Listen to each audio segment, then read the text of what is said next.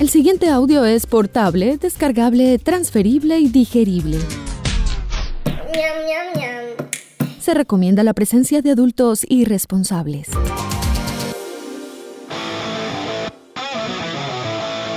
Este programa no contiene consejos para enriquecerse o hacerse famoso o fit sin hacer ningún esfuerzo. A nuestros invitados les toca trabajar, digamos que de forma orgánica. Si busca guías de autosuperación, cadenas de oración o esquemas para vender humo, continúa el scroll. Tal vez encuentre algo más abajo, o alguien, o alguno. ¿Qué tal un pastor? A partir de este momento usted se encuentra en la casa, otra forma de decir presente. Una producción de Gabriel Posada in the House para la humanidad agobiada y doliente de todo el continente. Dímelo, Gabo. Phil Spector, un productor musical avanzado a su tiempo, creador de la técnica El Muro Sonoro, murió este fin de semana a los 81 años. Sus años finales quedaron marcados por sus excentricidades y hasta un asesinato. Trabajó con todos en la música, con todos los géneros, y creó lo que llamaba pequeñas sinfonías para los niños. ¿Quién era Phil Spector? ¿De qué murió? ¿Y cómo fueron sus últimos años? Agenda del Mar. 30 años de conexión con los océanos. Cuando compras o regalas una agenda, estás ayudando al trabajo de investigación y educación por el cuidado de los océanos. Cómprala en agendadelmar.com llamando al 318-344-2072 o en principales librerías del país. ¿Qué trae cada agenda? Como regalo de aniversario tendrás dos juegos para aprender sobre biodiversidad, calendarios, piezas para armar, separadores de libros, fases de la luna y programador entre otros. agendadelmar.com en la casa. La Agenda del Mar 2021 es tan rica en contenidos, educativa y entretenida que hasta sirve de agenda. 365 días de iniciativas, ideas y testimonios que son amor puro por el océano y su conservación. Agenda del Mar 2021 es un regalo, un tesoro para agradecer todos los días. Cómprala en librerías en el 444-2024 y en www.agendadelmar.com. Juan Pablo Restrepo en la ciudad de Miami, ¿cómo estás? Hola Gabriel, ¿cómo estás? Un saludo para toda tu audiencia y una vez más muchas gracias por invitarme a la casa que es además tu audiencia, Juan Pablo. Muchas gracias y muy buenos comentarios de nuestra última aventura virtual. Rompan todo. Phil Spector se murió el fin de semana a los 81 años y siento, como comentarista musical y como persona, que esta noticia pasó agachada. Inclusive en un medio europeo que veo todos los días en el noticiero, la noticia de Phil Spector no duró 15 segundos porque nunca contaron quién era él. Y pues como todo en la prensa contemporánea, entre más escandaloso y más reciente es lo que siempre se va a recordar. ¿Quién era Phil Spector? Phil Spector es sin duda alguna uno de los grandes productores del siglo XX eh, en la música popular. Y eso, como usted eh, bien lo dijo al comienzo, es el artífice de un, de un estilo sonoro, es como una impronta sonora que se llamó The Wall of Sound.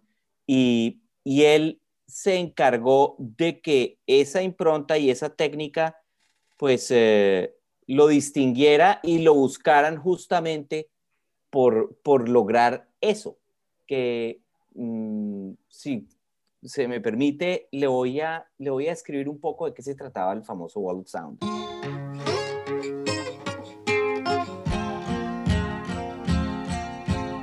Esa es, es una técnica de grabación que en su momento fue muy novedosa, estamos hablando de finales de la década del 50, comienzos de los años 60, en donde se trataba de añadir capas de sonido y reverberación.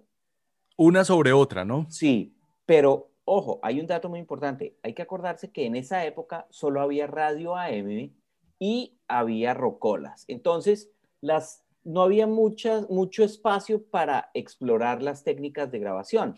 Además por las herramientas, las grabaciones eran máximo en una grabadora de cuatro canales y recuerde que la técnica era monofónica. Exactamente. Entonces, por ejemplo, Phil Spector hacía cosas eh, muy especiales. El tipo grababa en cinta, ¿no?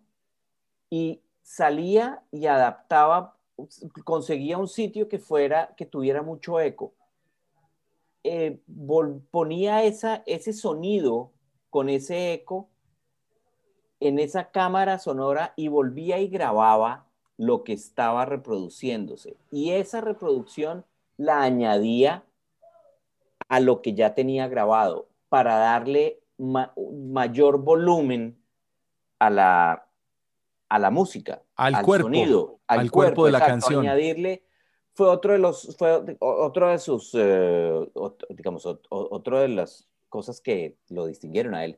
Claro. perdón. Yo, te iba a agregar ahí eh, que ese es el famoso overdub, es decir, ponerle, agregarle algo a la grabación que ya se hizo. Exactamente, exactamente. Entonces, eh, usó, usaba muchos más, o sea, decidió usar muchos más micrófonos de los que se, de los que normalmente, con los que normalmente se trabajaban. Y fue de los artistas que para el pop de la época empezó a incluir orquestas. Volvió, volvió a traer, digamos, trajo la orquesta a la música pop nuevamente. Y le se, habla, se habla de la influencia de Wagner en, eh, en, la, en la carrera de este artista musical. Se habla de la metodología wagneriana, porque no solamente traía la partitura de la música, sino que traía cierto libreto a la escena de la grabación. Sí, y otra, cuando, cuando Phil Spector se mueve a Los Ángeles, él llegó a trabajar con un estudio que es eh, muy famoso, que fue el Gold Star Studios, específicamente la sala A. La sala A de los Gold Star Studios fue como, era como su, su catedral, su, su centro de trabajo, su laboratorio, y ahí salieron casi todos los, los éxitos. De, Phil Spector. Hablemos un poco de la fotografía del final de esos años 50.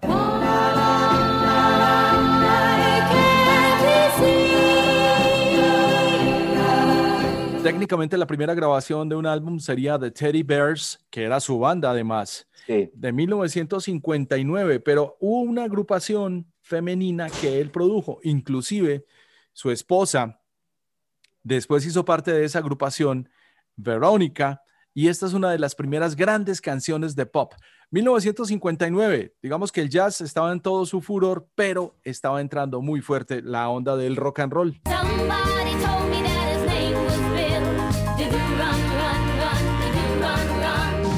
le voy a dar nombres solamente, pero están, bueno, está su, banda, que fue los Teddy Bears, con, que, con, la que él logró por el, el primer número uno de su, de su carrera. Claro. Pero después como productor estuvo, estuvieron The Crystals, estuvieron las Ronettes, que fue pues la banda de su, de, de quien fuera su esposa después, Ronnie Spector. Estuvo también eh, bueno, The Crystals, estuvo, estuvieron los Righteous Brothers.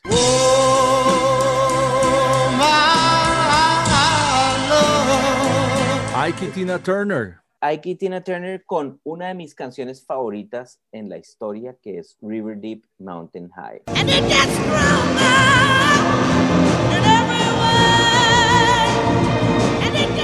ese, ese álbum tuvo, tuvo líos tuvo líos porque después ellos volvieron a producir las canciones de ese disco sin la presencia de Phil Spector.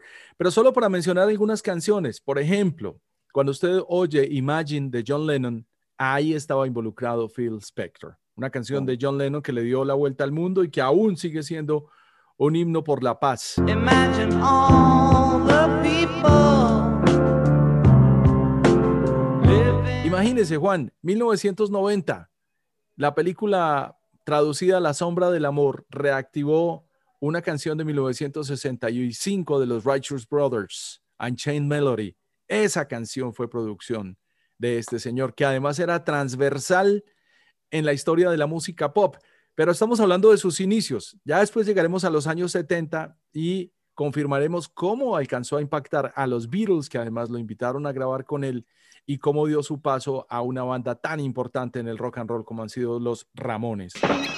This is rock and roll radio. Come on, let's rock and roll with the Ramones. Digamos, dentro de todo este proceso, y hay que irse un poco atrás, antes de que Phil Spector fuera Phil Spector, Phil Spector trabajó con otro señor que se llamó Lee Hazelwood. que Lee Hazelwood es, del, es el productor que le mostró a él el poder de la experimentación en, la, en el estudio. Entonces, Spector o la importancia de, Phil Spector es esa, es tratar de volver el estudio una herramienta más, como si fuera un instrumento, como si usted pudiera utilizar el estudio y los overdubs y la reverberación y volverlos un instrumento, aprender a manejar las perillas de sonido para lograr efectos que se convirtieran casi que en un instrumento más. Teoría que entendió muy bien Alan Parsons después de la producción para los Beatles, ¿no? Claro, bueno, estuvo en esa, estuvo en el en, Let It Be, mm. eh, en la consola, y, y, pues imagínese lo que sería esas sesiones trabajando usted con Phil Spector, que además fueron, o sea, independiente de todo lo que pasó con Let It Be y todo, todas las, todos los inconvenientes, es un gran disco los, los Beatles, la gente que sigue a los Beatles así de manera enferma tiene sentimientos encontrados. Paul McCartney dice que pues es un buen disco, pero tuvo sus problemas. Que lo acabó. Pues lo que pasa es que Paul McCartney lo odiaba porque lo invitaron George Harrison y John Lennon a la producción del disco sin notificarle a Paul McCartney. Y Paul McCartney dice, no, es que el disco ya estaba terminado, no había nada que hacer. Y algunos críticos dicen, es que Phil Spector mató con Wall of Sound o con el muro sonoro y con las recontraproducciones, eh, los coros y las armonías del álbum Let It Be, que por cierto ya tenía una canción grabada sin la llegada de él. When I find myself in times of trouble, Mother Mary comes to me.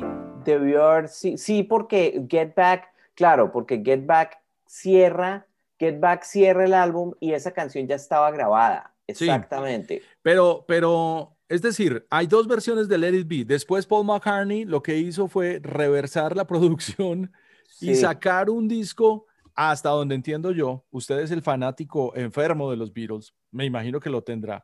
Hay una versión producida por Phil Spector y otra sin Phil Spector. Claro, mire, ¿usted sabe en dónde estuvo el gran problema? En The Long and Winding Road. Claro, porque es, que es la canción eh, que fue la más difícil de grabar, ¿no? Y ahí fue donde estalló el problema. Es una obra maestra como está. Yo defiendo la versión de Phil Spector porque me parece que quedó impecable.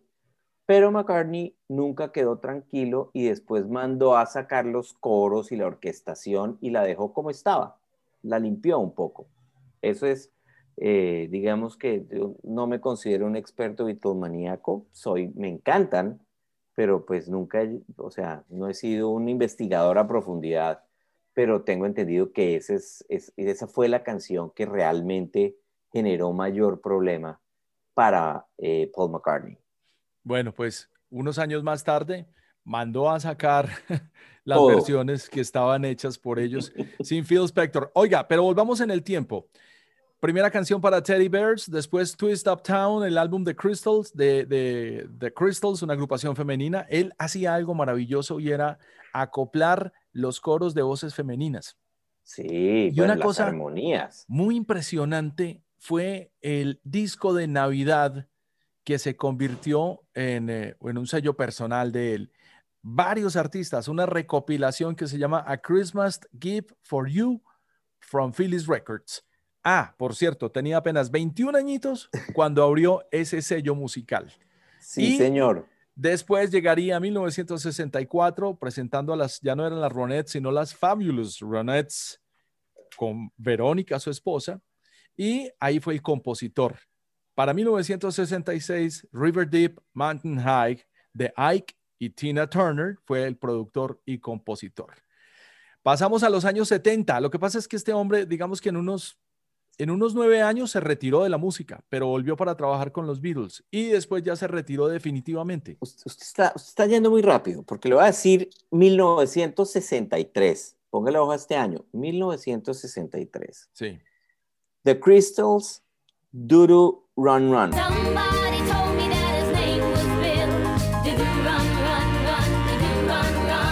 Claro. se acuerda de esa canción. Eso, hoy, óigala hoy. Yo invitaría, yo, digamos, yo a la, gente que nos está oyendo, yo la invitaría a que fuera a su plataforma de confianza y buscara esta música. Con audífonos, con audífonos, por favor, para que vea cómo van la capa sobre capa de coros, ¿no? Es una bellísima canción. Y, son canciones que siguen vigentes. De 1963, The Ronettes, Be My Baby.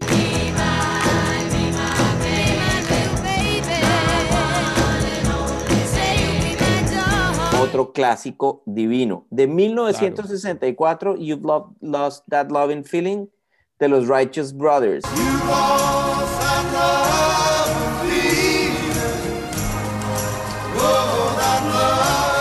Lo que pasa es que usted me está hablando ya de los singles. Yo le estaba hablando era de los álbumes. Porque es que, eh, digamos que llegan los años 70 y, precisamente en 1970 se mete al estudio, trabaja y pelea con los Beatles. Después lo llama George Harrison y le dice, oiga, venga, produzcame un disco a mí solito que fue All Things Must Pass. Nada menos, nada menos. Y el mismo año lo llama a producirle John Lennon, John Lennon. un disco que es además muy maluco, junto a la Plastic Ono Band. Me imagino que a usted le debe encantar ese disco. Mire, me encanta All Things, pues, o sea, George Harrison, nada menos. Mm. Además, le cuento una cosa. Ahí está My, Sweet Lord. Claro, con My Sweet Lord, Isn't It a Pity, ah, llegó a número uno. En, eh, George Harrison llegó a número uno en Billboard. Y digamos que fue, George Harrison fue el, fue el primer Beatle que dio como el el primer paso exitoso dentro de los listados. Como solista. Con ese, sí, como solista, con ese álbum.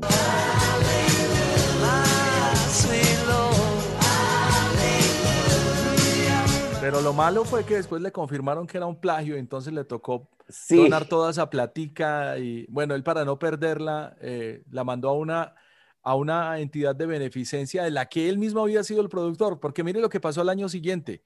John Lennon lo llamó a grabar con la uh, Plastic Ono Band y se genera el concierto de Bangladesh en el que George Harrison fue eh, eh, con sus amigos. Sí, hizo el Ese es el primer gran concierto más vendido. De beneficencia. Sí, el primer gran concierto de beneficencia más vendido en la historia de la música. Es la primera vez que se graba un álbum en vivo. ¿Quién lo hizo? Phil Spector. Phil Spector, sí señor. Año 72, Sometime in New York, fue coproductor de John Lennon y la Yoko Ono Band con Elephant's Memory.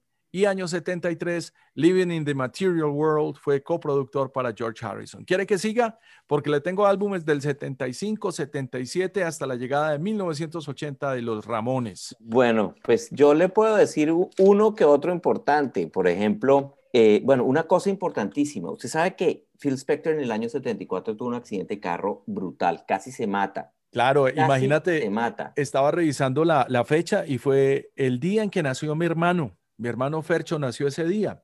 desde, desde ese día, Phil Spector decidió empezar a usar pelucas, porque el totazo fue tan fuerte que se salió por el parabrisas del carro.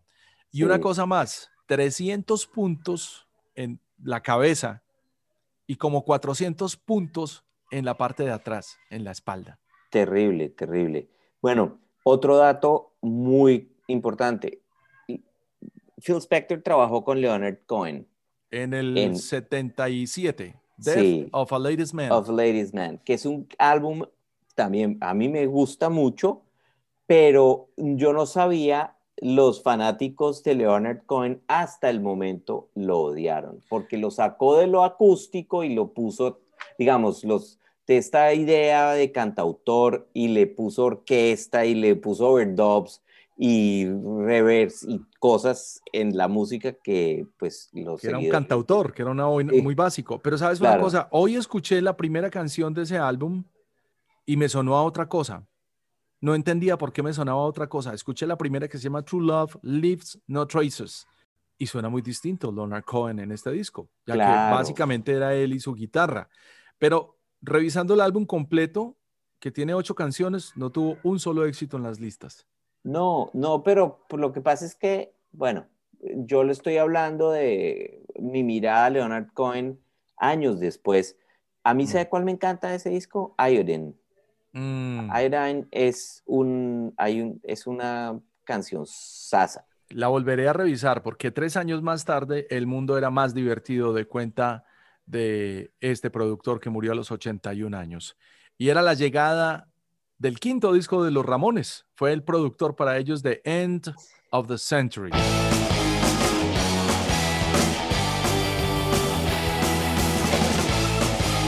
¿Qué recuerda de ahí? Rock and Roll High School, por ejemplo. No, bueno, tiene, tiene una cantidad de canciones. ese, ese, ese álbum tiene, eh, vea, ese segundito. A ver, ahí está. Rock and Roll High School, Baby. sí. Baby, I Love You y Do You Remember Rock and Roll Radio? Baby, Baby, I Love You. Usted mm. sabe, a ver, y digamos, esa matriz sonora que viene desde los, desde los Ramones, pero sabe también qué banda a mí me parece que utilizó mucho esa técnica, una banda escocesa que se llamó The, Jesus and Mary Chain. Ah, no, pues es que, es que toda la generación del shoegazing Exactamente. Le, deben, a él, lo veían como un ídolo. Pues es que, es que, eh, hombre, todo lo que sea saturación, porque el shoegazing es más saturado, pero el manejo, pero el manejo de la voz, cuando usted logra poner la orquesta en primer plano y lo pone a competir con la voz, se generan unas texturas y un, y, un poder eh, sonoro. Claro. Pues eh, muy interesante. Y eso es lo que, digamos, eh, para mí eso es lo que, lo que logró siempre Phil Spector y vuelvo a insistirle a la audiencia, esto hay que oírlo. bueno, para cerrar la lista de álbumes, año 81, Season of, Glass, fue coproductor para Yoko Ono. Año 86, Men Love Ave, coproductor para John Lennon, un disco póstumo. Sí. Y en el año 2003 fue su última producción en estudio, se llamó Silence is Easy. Fue coproductor para una banda llamada Star Sailor. Sí. Sabe que no sabía ese dato hasta este fin de semana que me tuve que sentar a volver a averiguar quién era Phil Spector y por qué razón los medios musicales no destacaron tanto como se merecía este productor que se inventó otro sonido en la música. Y ahora sí, hablemos de los singles, hablemos de las canciones. Usted me mencionaba por ahí Be My Baby, que es una gran canción de pop, uno de los estándares del pop, llegó hasta el número 2 en 1963. Y de ahí parten unas canciones muy interesantes. Por ejemplo, You Lost the Loving Feeling de los Righteous Brothers fue número uno en Estados Unidos, tanto como en Inglaterra. Y es muy bonita, pero le gana la versión del el dúo de Hole and Oates. ¿Ha escuchado esa versión? Sí, sí, pero yo siempre, bueno, esta canción es, es, un, es un himno. O sea, es muy bella, claro. Sí, sí, sí, sí. Mire, eh, Lo digo es por mi gusto personal, ¿no? Claro. Claro, obviamente. Claro, claro. Los números son otros. no, lo que pasa es que, hombre, eh, para mí ese sonido, sobre todo esa época de comienzos de los 60, es apoteósico. La verdad, la energía, el cambio, haciendo música pop, porque esto es lo que sonaba en la mm. radio. Junto a Frank Sinatra.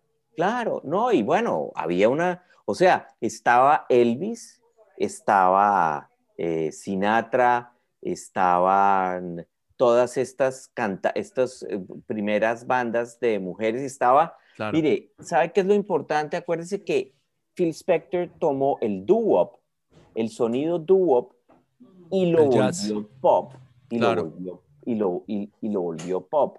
Era una música pues más eh, digamos, esos arreglos vocales, pero sin tanta orquesta, y él juntó las dos cosas, la potencia de la orquesta con las armonías vocales.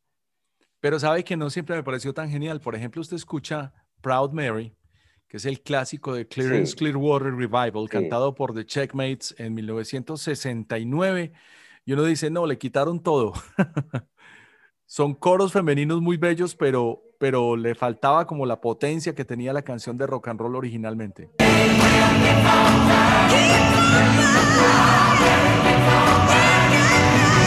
Que también la cantaron el dúo de Ike y Tina. Exactamente, Proud Mary y, y Ike y Tina hacen una versión de Proud Mary que es, que es eh, llena energía. O sea, es como... yo soy muy, eh, o sea, puedo decirle que soy muy fanático de la época, bueno, de Tina Turner, pero de Ike y Tina también, mm. dejando de lado las relaciones muy difíciles que tuvieron, pero musicalmente Ike Turner es otro creador y otro músico eh, brillante, muy brillante, y Tina Turner, una cantante como pocas. Sí, era realmente un trío en estudio, eran, eran, eran Ike y Tina en el micrófono, Ike tanto como músico como, como compositor y Phil, Spector, en, las perillas.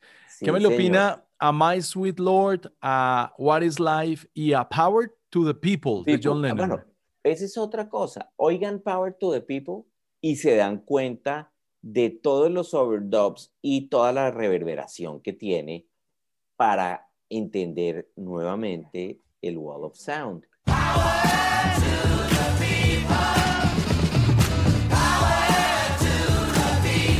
¿Por qué me parece a mí que hay dos versiones de Imagine de John Lennon también? ¿O es la misma siempre? Sí, yo creería que es. Sí.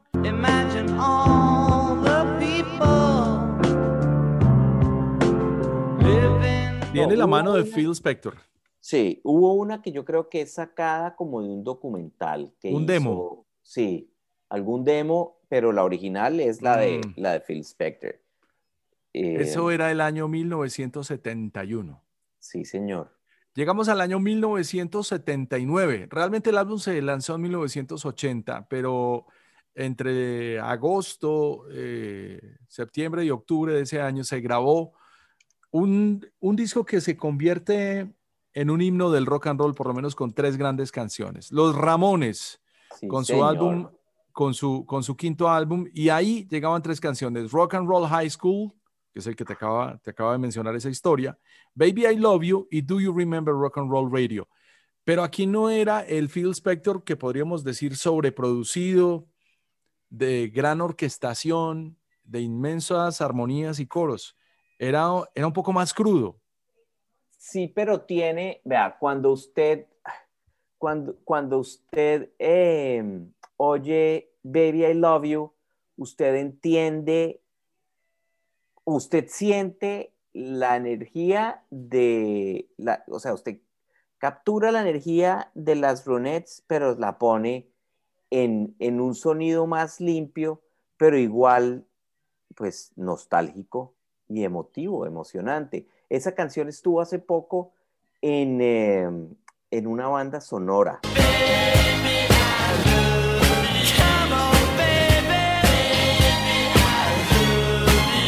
Baby Driver, Baby Driver, creo que es. Ah, sí. ah, pero es que esa banda sonora sí es impresionante y es súper setentera. Bueno, y finalmente, mm, Unchained Melody, 1990, una canción relanzada que le fue menos, no le fue tan bien como le fue al principio. La primera vez había llegado hasta el lugar número 4, creo yo. Y esta vez en el 90 fue número 13 después del fenómeno de la película con Demi Moore llamada eh, Ghost. La sombra del amor. y la última canción que produciría Phil Spector comercialmente sería del año 2003, número 8 en Inglaterra, para la agrupación Star Sailor, hablando de shoegazing, la canción Silence is Easy.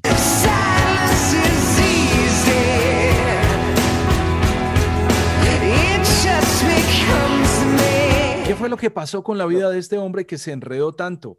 Era el año, yo creo que debió haber sido más o menos por ese tiempo año 2003, 2004, le gustaba jugar ruleta rusa, le gustaba jugar pesado. Andaba armado todo el tiempo. El problema es pues que el tipo andaba, bueno, iba al estudio armado. Hay, hay, hay, hay, historias. Pues los Ramones, cuentan una, que no le querían hacer caso en una grabación y le sacó un fierro. Sí, bueno, le cuento una cosa. Existe una teoría sobre cómo lograba eh, Phil Spector que los músicos se acoplaran también. Resulta que el tipo, dicen que el tipo los ponía a tocar dos y tres horas antes de ponerle record a la grabación, a, la mm. grabadora. Sí. Los ponía a tocar y a tocar y a tocar hasta que se cansaban. Estaban realmente exhaustos de tocar. Y ahí sí decía, listo, vamos a grabar. Y era para que dependieran los unos de los otros para que todo saliera bien. Mm. Entonces, eh, eh, eh, la gente decía que Phil Spector le mataba el ego y el virtuosismo, la individualidad, y los volvía un, un solo grupo tocando, porque estaban cansados, querían irse y evitaban cometer errores. Entonces empezaban a mirar entre ellos para tocar muy bien. Y parece que esa era, esa era la técnica o, la razón por la cual eh, pues sus grabaciones eran, y era un tipo absurdamente perfeccionista. Un día después de la muerte de Phil Spector, voy a su sitio web que es philspector.com y ni siquiera tiene un obituario. Tiene una automatización de noticias que publica la misma casa disquera Sony, que es la propietaria de todo el catálogo. Y hablando del catálogo, pues hay cajas de discos producidos por Phil Spector con todos los grupos que, hemos mencionado, e inclusive una colección muy especial que es la de Navidad que le hablaba de 1963, A Christmas Gift for You. Y por ahí, esa colección está también rotando en Spotify, pero ni siquiera una nota de reconocimiento. Este artista pues salió con las manos llenas de sangre de su casa porque al parecer una mesera que también era actriz se disparó jugando ruleta rusa, según lo que él explicó. Y después de un largo juicio fue a la cárcel. El problema es que sabíamos que iba a morir en la cárcel y técnicamente Phil Spector ha muerto de COVID. Sí, bueno, una, una, una, una víctima más de esta de, en esta historia difícil del 2020-2021.